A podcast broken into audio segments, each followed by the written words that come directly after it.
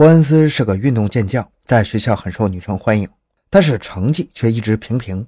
毕业之后只能上个社区大学。而作为少数族裔的阿提夫和吉米却是另外一个极端，成绩很好，但是没人愿意跟他们玩。于是这三个人就凑到了一起。伯恩斯跟女生聚会的时候，开趴的时候把他俩带上，而他们俩保证伯恩斯考试过关。阿提夫梦想能够当一个编剧，而日本人吉米的理想是写推理小说。但是，作为传统的亚裔家庭，他们被迫进入名牌大学学习自己不喜欢的专业。阿提夫学的是工程，而吉米最后进了医学院。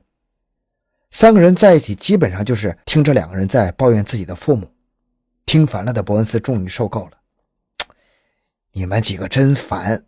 看不惯他们的话，把他们杀掉就完了呗。”于是，日本人吉米提出了一个完美的计划。先让伯恩斯去阿提夫家里住一段时间，这样他的 DNA 就不会引起警方的怀疑。然后在案发的当天，刻意的引起人的注意，让很多不知情的人来做他们的人证。但是最重要的是，在动手行凶的时候把全身脱光，作案之后马上洗澡。人的皮肤有自然代谢的能力，等警方想到这一点的时候，他们的身上绝对不会有任何的血液或者 DNA 残留。他们还计划。先杀阿提夫的家人，得到遗产和保险之后，再等几年，然后用同样的方法杀掉吉米的全家。但是，真到了案发的这一天，这个日本军师突然怂了。他其实，在案发当天已经到了西雅图，但是突然说拉肚子，别说动手了，连放风都不愿意。但是，另外两个人忠实地执行了他计划中的每一步。他们从电影院里溜出来，回到家中的车库后，他们脱掉了全身的衣服。伯恩斯先是在地下室打死了阿提夫的母亲，再上楼打死了他的父亲。阿提夫全程观看了行凶的全过程，之后他亲自对没有语言能力的姐姐动手。由于力量的关系，他并没有将姐姐彻底打死。之后，他们赶紧洗澡，穿上了衣服离开，回到电影院。所以说，这个事情如果嫁祸的话，日本人是个好目标。但是他们没有想到的是，这一切。都被警方安装的秘密摄像机全都摄录了下来。在警方便衣面前，两人不仅承认了罪行，还给出了很多作案的细节。就在第二天，骑警宣布逮捕阿提夫、伯恩斯和吉米，并对他们提出了三项一级谋杀的指控。在看完了毕先生行动的全部录像之后，日本人吉米同意和警方合作，他以做污点证人为代价，换来了警方对自己的撤诉。一九九六年二月二日，美国警方正式提出要求引渡两个嫌疑人回美国受审，但是遭到了他们律师强烈反对。这案发生在美国不假，但是和加拿大不同的是，美国的华盛顿州依然存在死刑。根据加拿大的人权法案，不能将加拿大公民送过去受死。就为了这个事儿，这个案子在加拿大境内拖了整整五年。两千零一年一月，加拿大最高院终于同意了美国警方的引渡要求。但是前提条件是，美国负责此案的检察官必须对两个被告不做任何死刑量刑的要求。最高院对这个案子进行了多次听证，最后以不会判死刑为条件同意引渡。三个月之后，阿提夫和伯恩斯被转送到美国境内的一间监狱等待受审。他们的代理律师言辞犀利，有丰富的经验。他在接到此案时就表示，一定要为两个人做无罪辩护。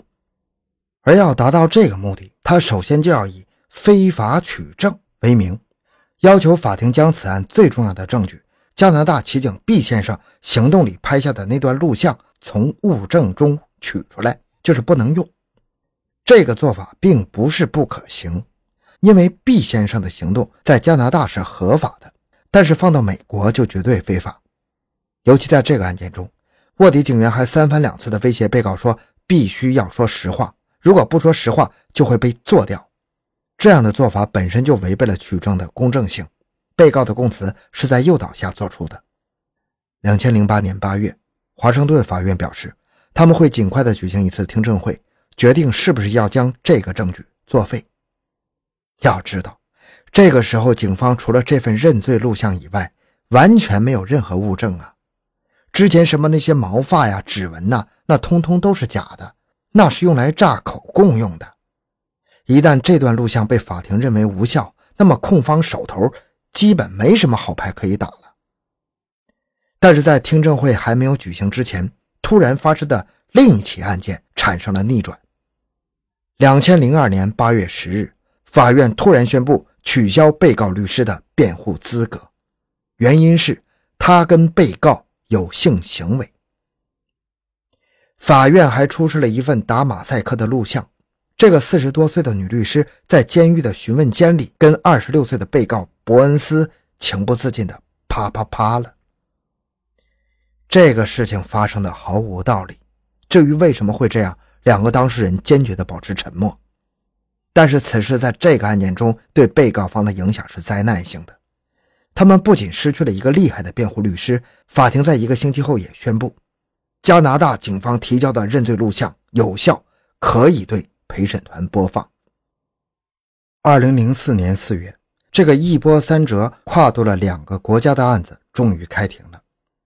此时距离凶杀案已经过去了将近十年，两名被告在法庭上坚决不认罪，他们也推翻了加拿大警方提交的那份录像中的供词。他们说只是给便衣编了个故事，为的是取得他们信任。不让这些所谓的黑社会来伤害自己。那么，至于这个故事为什么能够跟现实中的凶案百分之百契合呢？他们认为这仅仅是巧合。齐警辩音也出庭作证，他坚决认为自己的取证手法合乎规范，那些所谓的口头威胁只是让自己入戏更深，看起来更像是一个黑老大而已。他强调，国情不同，在我们加拿大这是绝对被允许的。除了这段录像，控方的另一个杀手锏是日本人吉米。他在法庭上作证说，他的确和两个被告商量过怎么杀死家人而不被警察怀疑。但是他也强调自己是个作家，这个是自己小说里的构思，他从来没想过这两个人会真的动手去干。这个日本人也是够无耻的。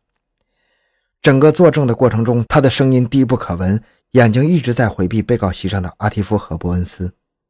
出庭作证的控方证人吉米，他在出庭作证后火速飞回了日本。而辩方虽然没了那个厉害的女律师，但是他们一点也没有示弱的意思。他们的专家证人提出了一个非常关键的证据：在凶案发生房子的淋浴间内，见证人员发现了一根神秘的毛发，它不属于被告，也不属于被害人，而这根毛发可能是凶手在行凶之后洗澡时留下的。但是在整个现场，也只有发现了这唯一一个。第三方的 DNA 样本。另外一个辩方证据就是一段录音，来自一名不愿意透露姓名的 FBI 特工。他提出，在案发前两周，他们曾经收到一个警告函，里面强调有一个巴基斯坦家庭会成为谋杀的目标，而想要动手的是一个伊斯兰极端团体。本案的男性死者劳夫伊的背景并不是一个建筑师那么简单，他在温哥华的时候就和另外几个人成立了一个加拿大巴基斯坦友好联合会。作为会长，他一直致力于宗教改革，而他的举动招致了很多穆斯林原教旨主义者的不满。他举家迁往美国，也有一定程度是受了某些人和团体的威胁。而在两千零三年一月，劳夫伊的生前好友，也是后来的友好联合会会长，晚上回家时被杀死在自家门前。怎么死的？他是被枪击肩膀，然后被几个蒙面凶徒乱棍打死的。此案也没有破。但是警方相信是极端分子所为。男性死者的好友在案发六年后被杀，而且死状很相似，所以说这不得不是一个疑点。还有，截止到开庭的时候为止，本案的凶器一直没有找到。辩方本来还安排了最有力的一个专家证人——加州州立大学犯罪心理学专家，他的主攻方向是心理压力和语言上的诱导而引起的证词的不确定性。这是一个课题，但是这个人证的出庭要求最终被法庭所驳回，原因是科学性不足，会误导陪审团的判断。这名辩方的专家证人曾经出现在证人名单上，但是最终被法庭否决了。他是一个坚定的 B 先生行动的反对者。辩方和检方经过长时间的较量之后，陪审团最终交给法官了他们的决定：被告阿提夫和伯恩斯三项一级谋杀罪成立。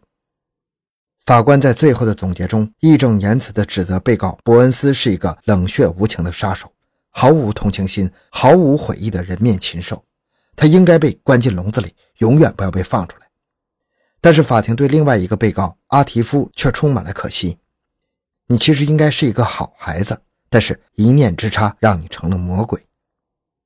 即便如此，在量刑上两人没有任何的区别，他们分别被判处了八十六年监禁。好了，这个案件讲完了。小东的个人微信号六五七六二六六，感谢您的收听，咱们下期再见。